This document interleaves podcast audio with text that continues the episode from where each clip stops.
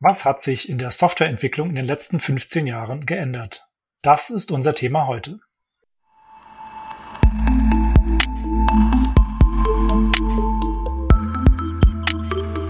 Andrena entwickelt. Der Podcast von Andrena Objects. Von EntwicklerInnen für EntwicklerInnen. Willkommen zu einer neuen Folge von Andrena entwickelt. Heute mit dabei ist unser neuer Kollege Daniel.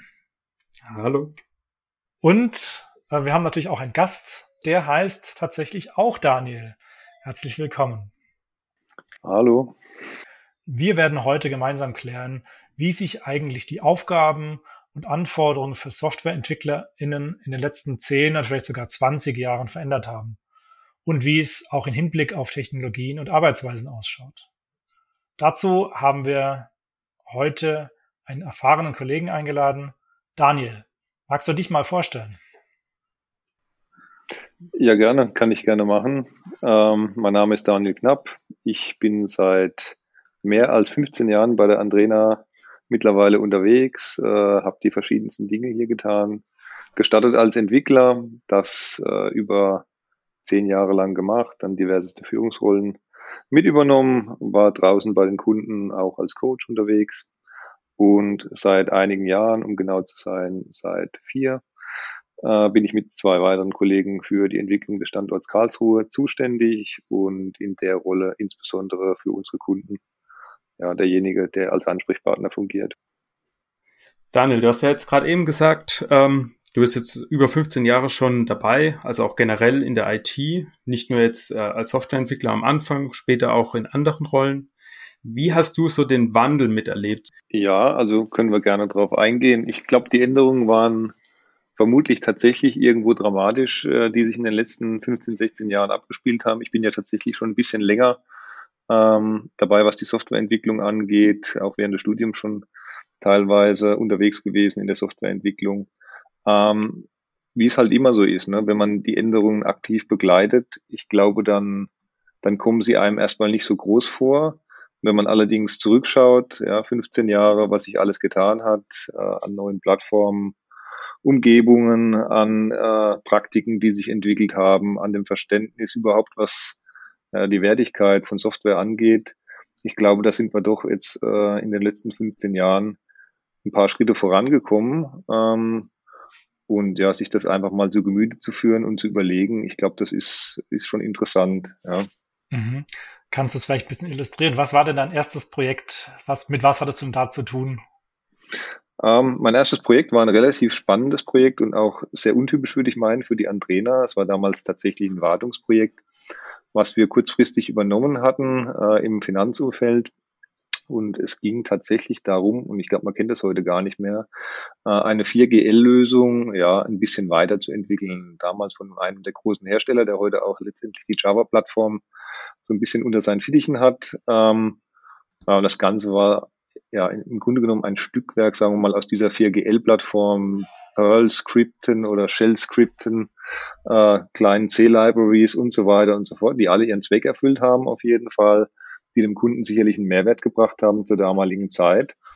Und ja, äh, ganz anders als das heute bei uns der Fall ist, wurde man vom ersten Tag an im Prinzip auf das Projekt losgelassen ich konnte da früh Verantwortung übernehmen und letztendlich hat sich daraus eine tolle Geschichte entwickelt. Wir arbeiten heute noch mit dem Kunden zusammen und letztendlich wurde ja diese eher kleine Lösung, die aber damals, wie gesagt, zweckfähig war, in ein großes System überführt, um letztendlich ja den skalierten Erfordernissen Genüge zu tun. Ne? Du hattest jetzt gerade auch eben erwähnt, so, dass es auch zwar untypisch für einen Trainer war, aber jetzt war es generell wahrscheinlich zur damaligen Zeit nicht ganz so untypisch. Aber wie hat sich so die Rolle als Entwickler so über die Zeit verändert? Um, ähm, ja, wie hat sich die Rolle entwickelt? Ich glaube letztendlich, ähm, dass wir vielleicht zu einer Zeit Softwareentwicklung begonnen haben, oder ich insbesondere, ähm, als die Wertigkeit der Softwareentwicklung noch nicht ganz den Stellenwert hatte, wie das heute einfach der Fall ist. Ne? Heute wird ja jedes Device, ähm, jeder Bildschirm irgendwie von Software betrieben. Software ist aus dem täglichen Leben nicht mehr wegzudenken. Ähm, damals war Software vielleicht noch eher ein Ding, was man halt auch gemacht hat, ne? ähm, das nicht ganz so wichtig war. Und entsprechend war vielleicht auch der Stellenwert des einzelnen Entwicklers nicht ganz so hoch, wie das vielleicht heutzutage der Fall ist. Und die Arbeit letztendlich mit den Kunden war auch damals natürlich schon immer interessant, aber die Prozesse, die wir heutzutage entwickelt haben, diese starke Interaktion, das Verzahnte, letztendlich die Zusammenarbeit, ähm, das gab es damals vielleicht bestenfalls ansatzweise, ne, vor 15 Jahren. Ja, man, viele der Ideen, von denen wir heute profitieren, Agilität, waren da natürlich alle schon entstanden. Äh, andere Ideen, ja, wie man die Zusammenarbeit verbessern kann und konnte, ähm, hatten sich erst noch entwickelt ein paar Jahre später. Ja, und ich glaube, das ist so der, der wesentliche Unterschied, ne? dass der Entwickler oder die Entwicklungsteams aufgrund der Wertigkeit der Software halt immer wichtiger wurden und dass der Stellenwert dessen, was wir tun, halt generell immer wichtiger wurde. Das heißt, damals wurdest du eher so als Programmierer eingekauft ne? und heute würde man keine Programmierer mehr einkaufen, sondern tatsächlich Softwareentwickler. Ja, ich, ich glaube, dass man eben, sagen wir mal, nicht nur auf die, die reine Tätigkeit des Codierens reduziert wird heutzutage, sondern dass der Anspruch viel größer ist, ne, dass es eben darum geht, Lösungen gemeinsam mit Fachbereichen zu entwickeln, äh, sich Gedanken zu machen, ähm, wie die sich fachlich und technisch weiterentwickeln, wie sie an den Markt gebracht werden können, äh, um dort ja optimal zu laufen. Und auch, dass man sich Gedanken macht, ja, wie man Informationen über die Nutzung der Software erhält, um dann letztendlich das Ganze weiter zu verbessern, den Erfordernissen des Marktes anzupassen. Ich glaube, das ist das, wo wir ja heute sehr stark unterwegs sind und äh, wo wir uns auch immer stärker hinentwickeln wollen. Ähm, ich glaube, man hat dazu gelernt, dass ähm, es einfach ja Bottom-up Intelligence benötigt oder dass die einfach besonders wertvoll ist und dass man gemeinschaftlich in Zusammenarbeit zwischen Fachbereichen und der Softwareentwicklung, ja, das, dem Software Engineering oder Software Engineering ähm, einfach viel bessere Lösungen bauen kann als äh, das, was vielleicht irgendwann früher mal State of the Art war. Weil du jetzt auch sagst, früher so State of the Art war, also typischerweise jetzt Informatik auch als Studiengang oder auch als Ausbildungsberuf ähm, ist noch nicht so alt, okay, hat auch ein paar Jahre schon auf dem Buckel, aber viele der wahrscheinlich auch noch äh, fleitenden Entwickler zu der Zeit, wo du angefangen hast, kamen aus Zeiten, wo es das quasi noch nicht als Ausbildungsberuf oder als Studium gab und kamen wahrscheinlich auch aus anderen Bereichen. Hattest du da irgendwie äh, Berührungspunkte oder hat man dich einfach machen lassen oder wie siehst du das auch jetzt im Vergleich zu den Ausbildungsmöglichkeiten heute? Ja gut, ich glaube, die Beispiele äh, gab es damals und gibt es auch heute noch im Übrigen. Ähm, ich meine, wir selbst als Unternehmen sind ja auch immer wieder bemüht, sagen wir mal, äh, Leute, die nicht Informatik studiert haben, auch an die Kunst der Softwareentwicklung ranzuführen äh, und machen das, glaube ich, auch ganz gut und erfolgreich. Ich selbst bin ja tatsächlich auch kein Informatiker, sondern habe irgendwann mal Wirtschaftsingenieurwesen studiert und während des Studiums im Grunde genommen ja die Liebe zur Softwareentwicklung erst entdeckt. Und letztendlich war es einfach eine tolle Gelegenheit, die damals im Rahmen von Praktika oder Werkstudententätigkeiten ja weiter ausbauen zu können, diese Liebe, und dann am Ende irgendwo auch in einem professionellen Unternehmen ja tagtäglich ausüben zu dürfen. Ne? Das war eine tolle Geschichte.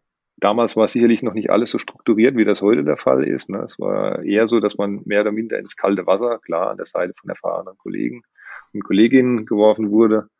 Ähm, wenn ich das vergleiche zu heute, gerade was wir doch auch immer mal wieder ganz gerne investieren, was sicherlich auch andere Unternehmen machen, das ist doch schon ein großer Unterschied, ne? wie strukturiert man letztendlich heute rangeht, um die Kolleginnen und Kollegen, die sich heute ans Werk machen, da auf den ja, ersten Einsatz vorzubereiten. Das heißt, früher wurde man eher so eingekauft, um äh, Lines of Codes zu produzieren. Und heute geht's vielleicht eher darum, welchen Impact ich mit meinem Produkt erzeuge. Kannst du da einen Trend feststellen?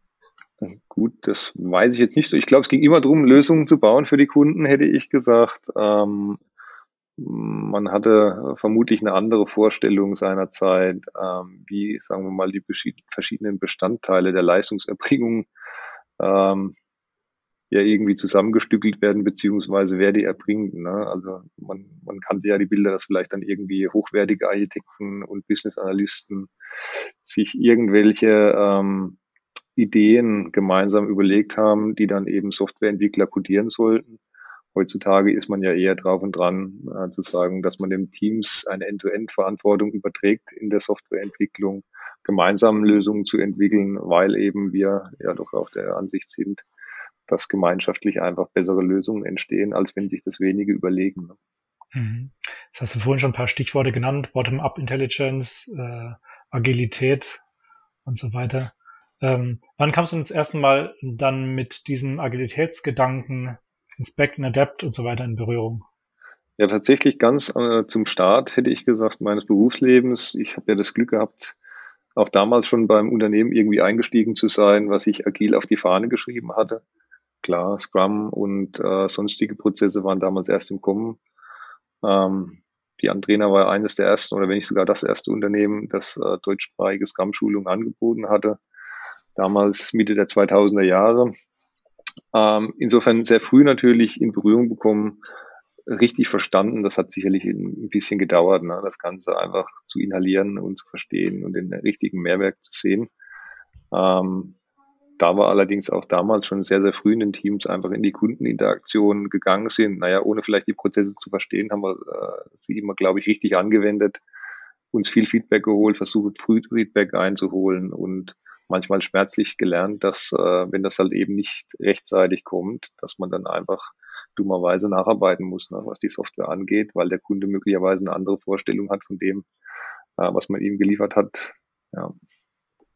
Du hast jetzt auch erwähnt, dass unter anderem, beziehungsweise hast angedeutet, dass andere Bereiche, quasi auch Fachbereiche, ein bisschen getrennter waren früher von Entwicklern und dass man da quasi ein bisschen so, ja, quasi Mauern eingezogen hat und das jetzt ein bisschen freier ist. Magst du da noch ein bisschen genauer drauf eingehen? Ja, ich glaube, es ist ja im Allgemeinen so, dass, dass in agilen Entwicklungsprozessen man sehr stark Wert darauf legt, dass die verschiedenen Beteiligten am Softwareentwicklungsprozess einfach eng zusammenarbeiten, interagieren kleines Beispiel halt einfach der, der Betrieb. Das war früher immer so eine Unit, ne, wo wir einfach unsere Software, die wir entwickelt haben, im Zweifelsfall über den Zaun geworfen haben. Und dann mussten wir darauf warten, dass das irgendjemand irgendwann in Produktion nimmt. Das war natürlich auch damals schon so, dass wir uns versucht haben, mit den Kollegen, die das dann übernommen haben, äh, gut abzustimmen und möglichst dafür zu sorgen, dass die Fachbereiche schnell auf die Software, die wir gerade entwickelt hatten, zugreifen konnten. Dass das aber sozusagen als ein Team geschieht, das waren einfach Praktiken, die sich erst in den letzten Jahren entwickelt haben. Also beispielsweise Stichwort DevOps. Ich glaube, da reden wir seit knapp mehr als zehn Jahren davon, ne, dass es eine gute Idee ist, ähm, die Dinge, die wir entwickeln, halt äh, auch selbst auf die Straße oder in Produktion zu bringen, ähm, dass wir verstanden haben, dass äh, es zwar unterschiedliche Interessen gibt zwischen Betrieb und Entwicklung. Ne? Die einen möchten das Ganze stabil halten, die anderen möglichst häufig Änderungen, dass wir das gemeinsam als Team tun. Das äh, ist teilweise heute noch nicht so, ne? manchmal erzwungen durch Regulatorik ähm, oder historische Bedingungen. Aber ich glaube, es gibt immer mehr Umgebungen, die ähm, verstanden haben, dass es eine gute Idee ist, integriert zu arbeiten, soweit es eben ja das Drumherum, die Umgebung erlaubt. Stell dir vor, dein Ich vor 15 Jahren würde sich heute in ein neues Projekt begeben. Ähm, worüber würde sich dein Ich vor 15 Jahren wundern? Tja, wundern, das ist eine sehr gute Fragestellung.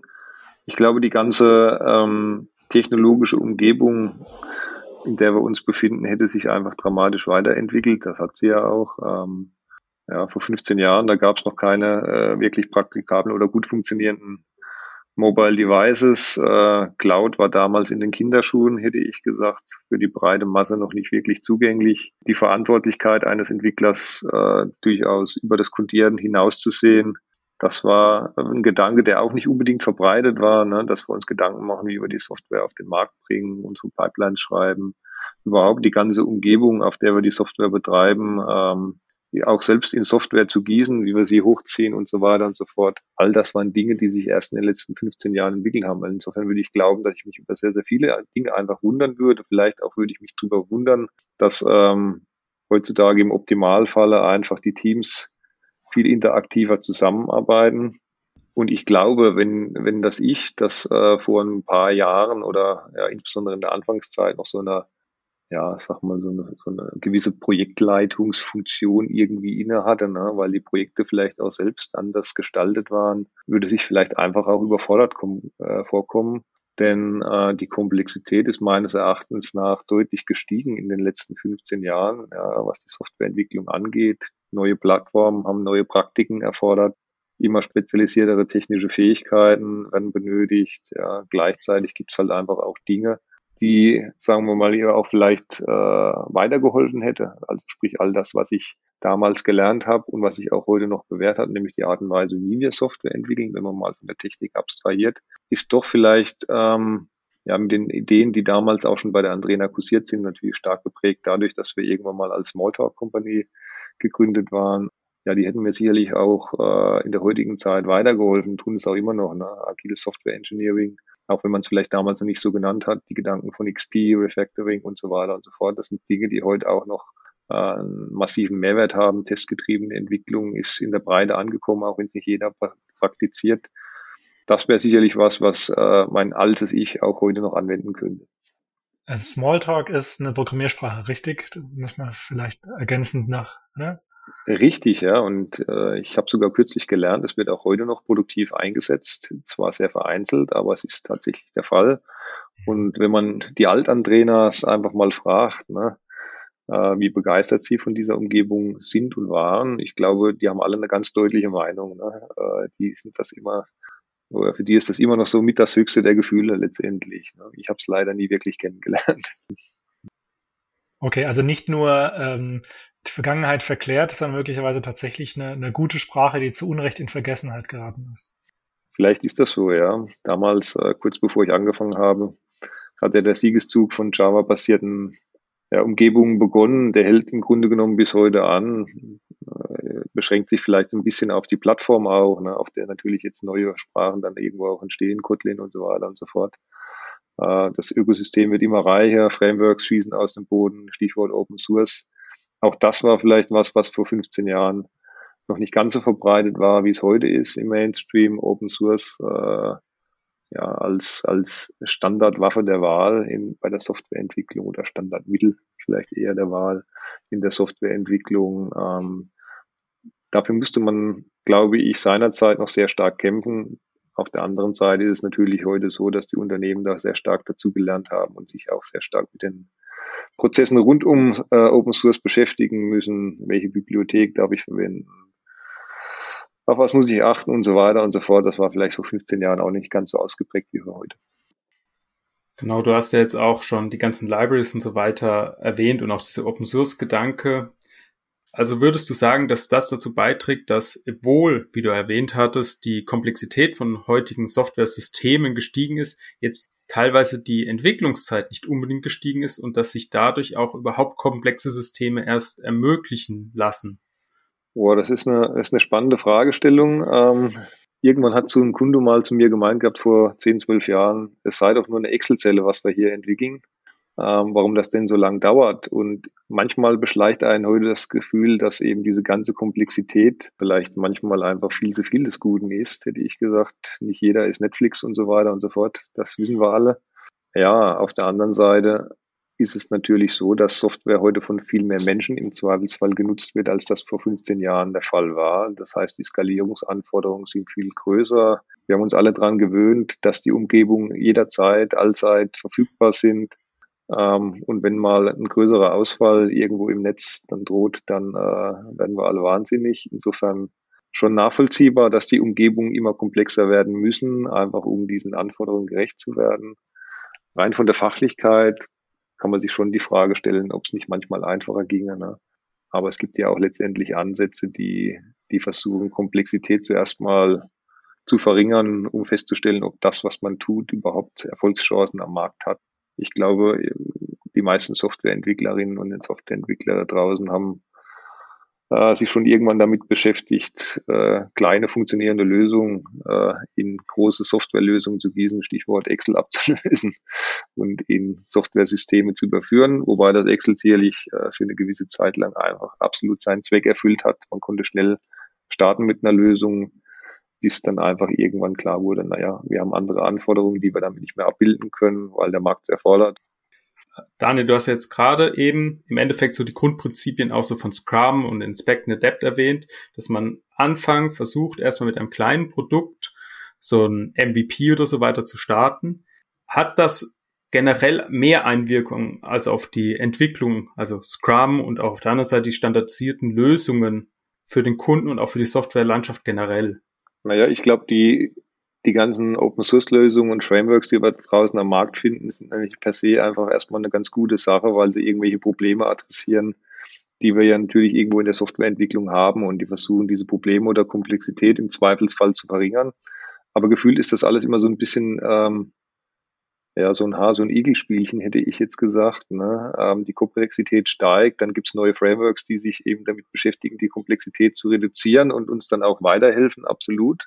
Das ist der Fall, die einfach verringern, äh, die, die Erfordernis verringern, dass wir uns ausschließlich auf die Technik fokussieren, ja, ehe wir uns auf die Fachlichkeit fokussieren zu, äh, können.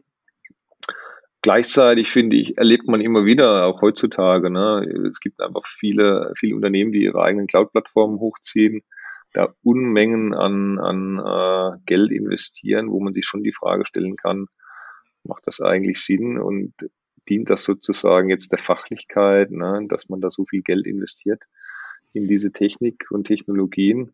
Kann es nicht beantworten. Ich glaube, das muss jeder Kunde für sich selbst tun.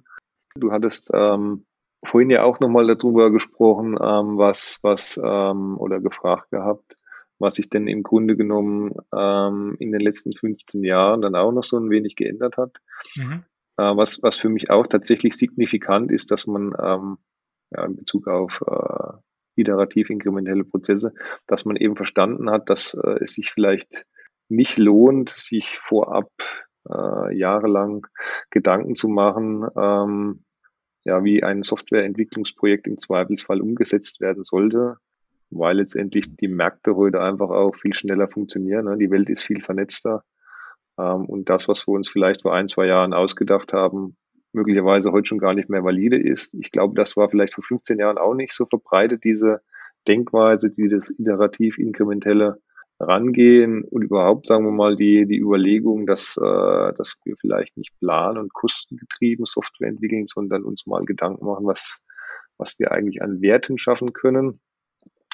Äh, und im Zweifelsfall auch damit zufrieden sind, in kürzerer Zeit ja einen gewissen Wert äh, zu bauen, zu erzeugen, ähm, statt dann sozusagen eine 150-prozentige Lösung äh, irgendwo zu bauen, die nach drei Jahren erst zur Verfügung steht, das sind natürlich alles Gedanken und Ideen, die sich eigentlich erst in den letzten Jahren verfestigt haben. Ne? Teilweise heute noch nicht angekommen sind in der Wirtschaft, ähm, die aber immer populärer werden. Zumindest stellen wir das als ja, Unternehmen, das stark für Agilität steht, einfach fest. Ne?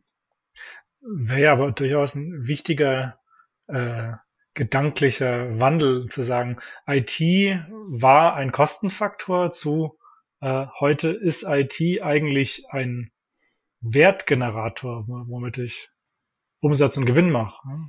Genau, ein Wertgenerator und man kann sie im Zweifelsfall durch Software differenzieren, ne? vom Mitbewerber letztendlich und und das ist auch das, die Stories gibt's gibt's im Grunde genommen zuhauf, ne? wie letztendlich Unternehmen heutzutage durch das Neudenken von Prozessen im Zuge der Digitalisierung ähm, ja einfach in der Lage sind, bewährten Playern am Markt die Kundschaft abzugraben. Ne? Und da ist eben auch Software der entscheidende Faktor, um letztendlich ja, den Kundennutzen einfach ja, neu zu definieren und damit auch, sagen wir mal, vernünftige Geschäfte zu machen. Ne? Mich als Scrum Master interessiert natürlich auch brennend, ähm, waren denn alle Projekte, in denen du gearbeitet hast oder die du erlebt hast, mitbegleitet hast, waren das von Anfang an immer Scrum-Projekte oder hat sich das erst so entwickelt?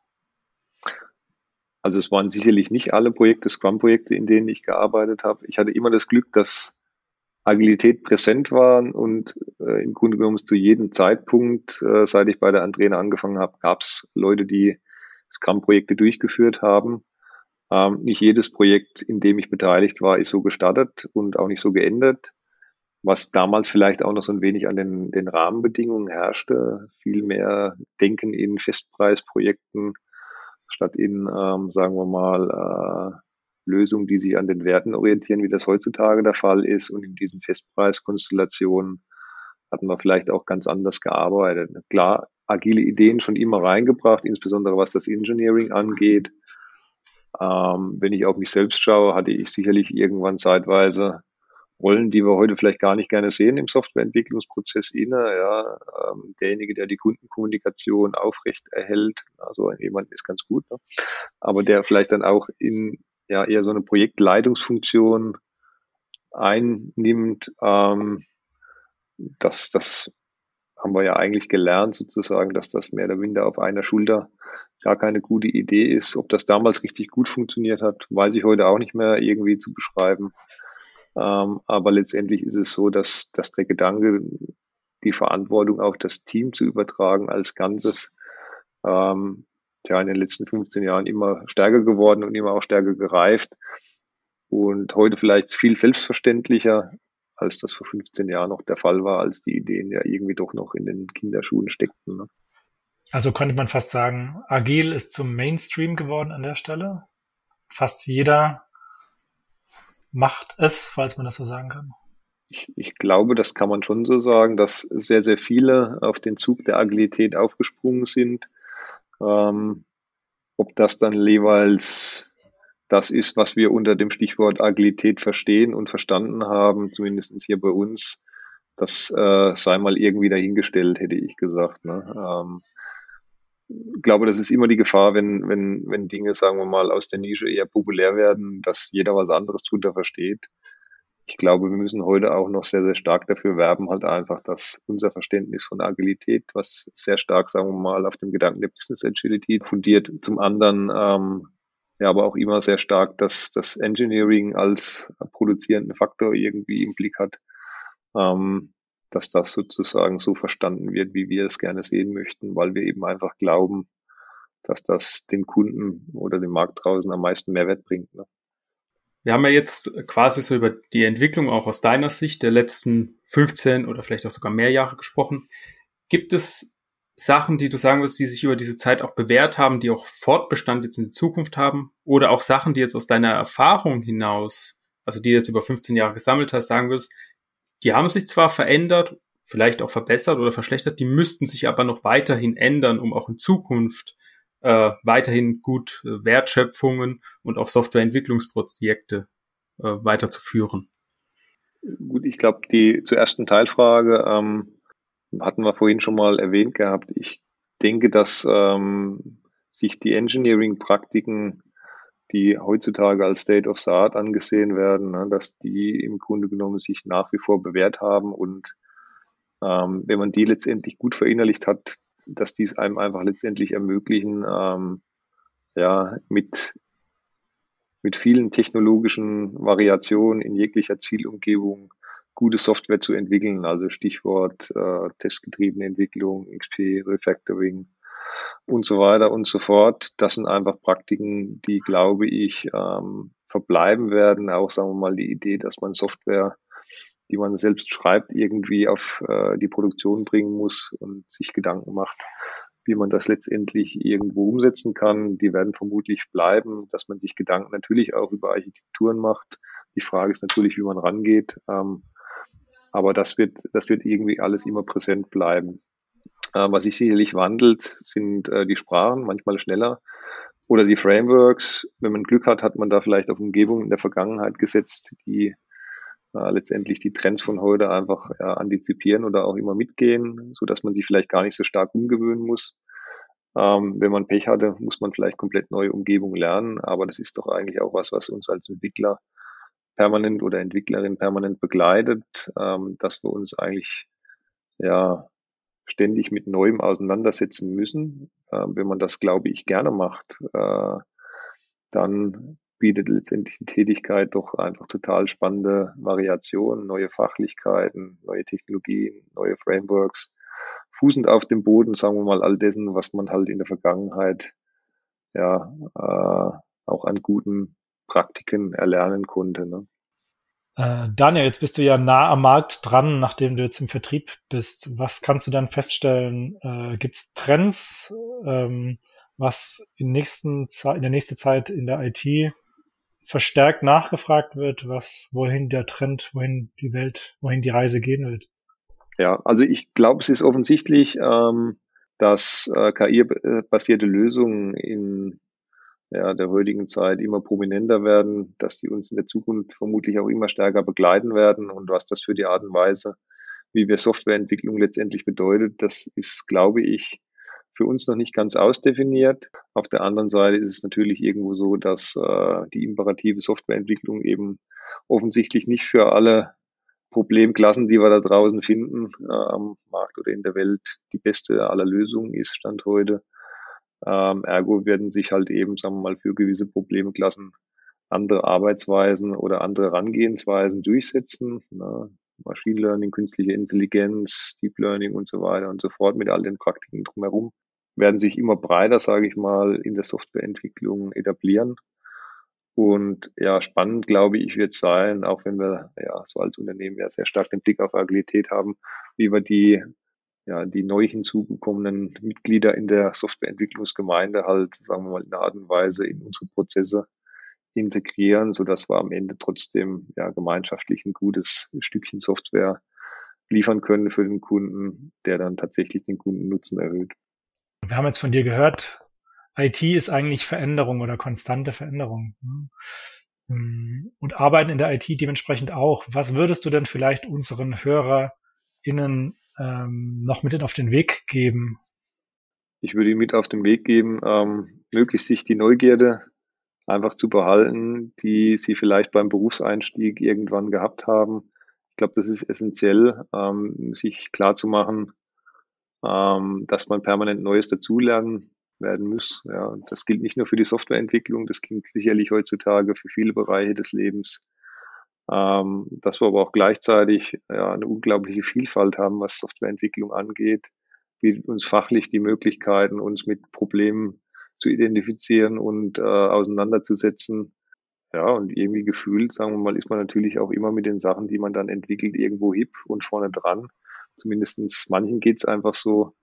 Das sind einfach Dinge, die, die ich gerne mitgeben würde. Gleichzeitig sollte man nicht die wichtigsten im Prozess äh, außer Acht lassen, für die wir nämlich die ganze Software schreiben. Das sind eben nicht wir Entwickler. Manchmal schreiben wir die Software auch für uns selbst, aber meistens schreiben wir es doch für Kunden und für die Menschen da draußen. Und jeder weiß das ja, ähm, je besser eine Lösung sozusagen für uns selbst funktioniert äh, und ja größeren Mehrwert stiftet, desto besser wird sie sich dann einfach letztendlich am Markt durchsetzen. Das ist immer wichtig, der Blick auf die Lösung, auf den Kunden, ähm, den beizubehalten oder erstmal zu entwickeln. Ne? Das ist ja vielleicht auch was, was ein Berufseinsteiger ganz am Anfang erst erlernen muss. Ne? Dass es nicht um die Technik, der Technik willen geht, sondern dass die Technik uns hilft, Probleme zu lösen im wahren Leben. Ne? Das ist schon fast ein schönes Schlusswort. Oder hast du noch eine Frage, Daniel? Ähm, nein, also ich bin im Endeffekt jetzt durch die ganzen ähm, mhm. Aufzählungen, beziehungsweise auch die ganzen Tipps eigentlich äh, auch auf meine, ich bin ja relativ am Anfang, auf meine nächsten 15 Jahre gespannt, was sich da alles so verändern wird und was mit Sachen, die ich jetzt heute gelernt habe äh, in meinem beruflichen Umfeld, was davon in 15 Jahren noch aktuell ist. Da bin ich echt gespannt drauf und ich habe auch nicht umsonst diesen Beruf gewählt, weil es im Endeffekt nicht eine Stagnation verspricht, sondern im Endeffekt eigentlich ein Wandel und auch in die Zukunft gerichtet ist. Okay, cool. Dann würde ich vorschlagen, machen wir an der Stelle Schluss. Ich bedanke mich ganz herzlich bei Daniel und Daniel. Dankeschön. Genau. Und äh, wir sagen Tschüss und auf Wiedersehen, auf Wiederhören, bis es das nächste Mal wieder heißt, Andrena entwickelt. Tschüss. Ciao. Ciao.